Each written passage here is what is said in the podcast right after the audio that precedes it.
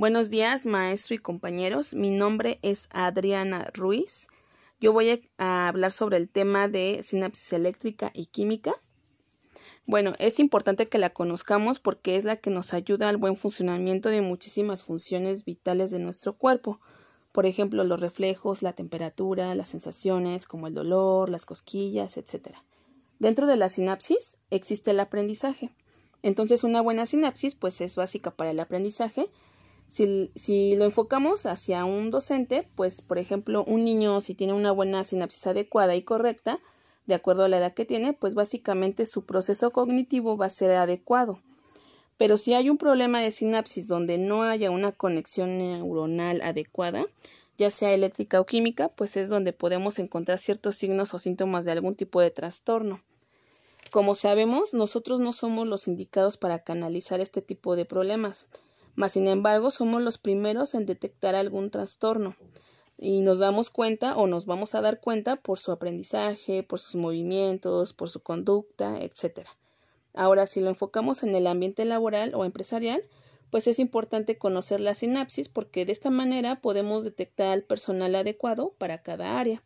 Por ejemplo, yo no podría canalizar a una persona muy distraída a un área donde se requiere de mucha concentración, pues porque podría pasar muchísimos problemas. Y pues uno de ellos es que se ponga en peligro la vida de, del empleado y otra, pues donde no haya una buena producción para la empresa. Por mi parte sería todo. Eh, a continuación mi compañera Naidelin les va a hablar sobre otro tema y gracias por escuchar. Hola, soy Karina. Yo les voy a hablar acerca del sistema endocrino. El sistema endocrino es el principal sistema químico regulador de nuestro cuerpo. Este sistema influye en casi todas las células y órganos de nuestro cuerpo que son vitales para nuestra supervivencia. Las glándulas endocrinas liberan hormonas en el torrente sanguíneo y esto ayuda a que lleguen a todas las partes de nuestro organismo, o sea, nos garantiza que van a llegar en tiempo y forma. Las hormonas del sistema endocrino ayudan a controlar los estados de ánimo. Ah, o sea que ellas son las responsables de que estemos tristes, contentos, furiosos.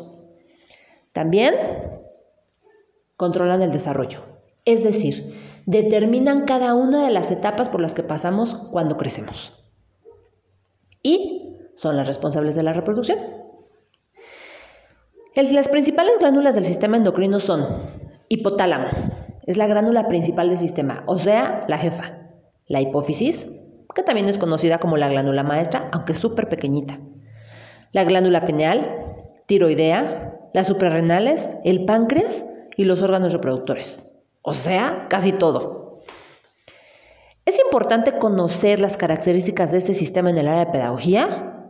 Claro, porque esto nos va a ayudar a comprender muchísimo mejor los procesos del desarrollo, y si nosotros entendemos cada una de las etapas del desarrollo por las que atraviesan nuestros alumnos, bueno, pues vamos a poder crear metodologías muchísimo mejores y más eficientes para que el proceso de aprendizaje sea mucho mejor. También nos ayuda a entender las conductas y los estados de ánimo por los que atraviesan nuestros alumnos, desde pequeñitos y bueno, ¿qué decir cuando son adolescentes? Esto nos va a ayudar a poder entenderlos y poder ayudarlos a sobrepasar esta etapa de la mejor manera. Y bueno, de mi parte sería todo. Muchísimas gracias.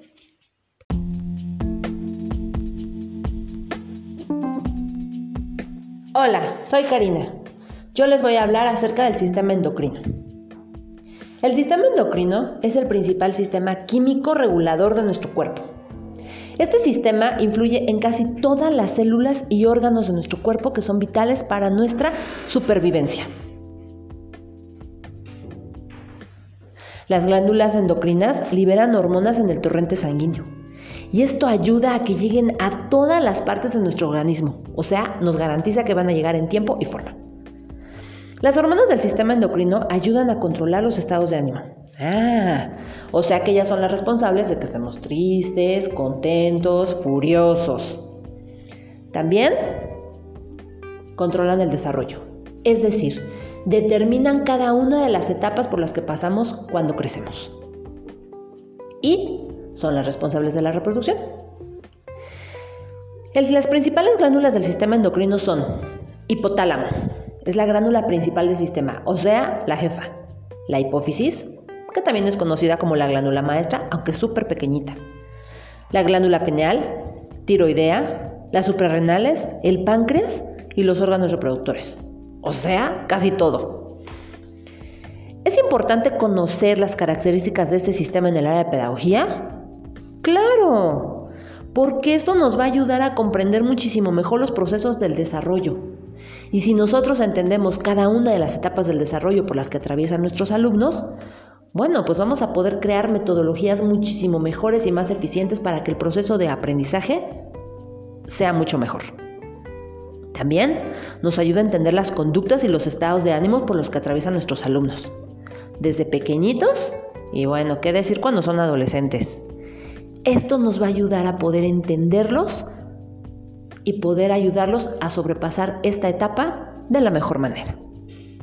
Y bueno, de mi parte sería todo. Muchísimas gracias.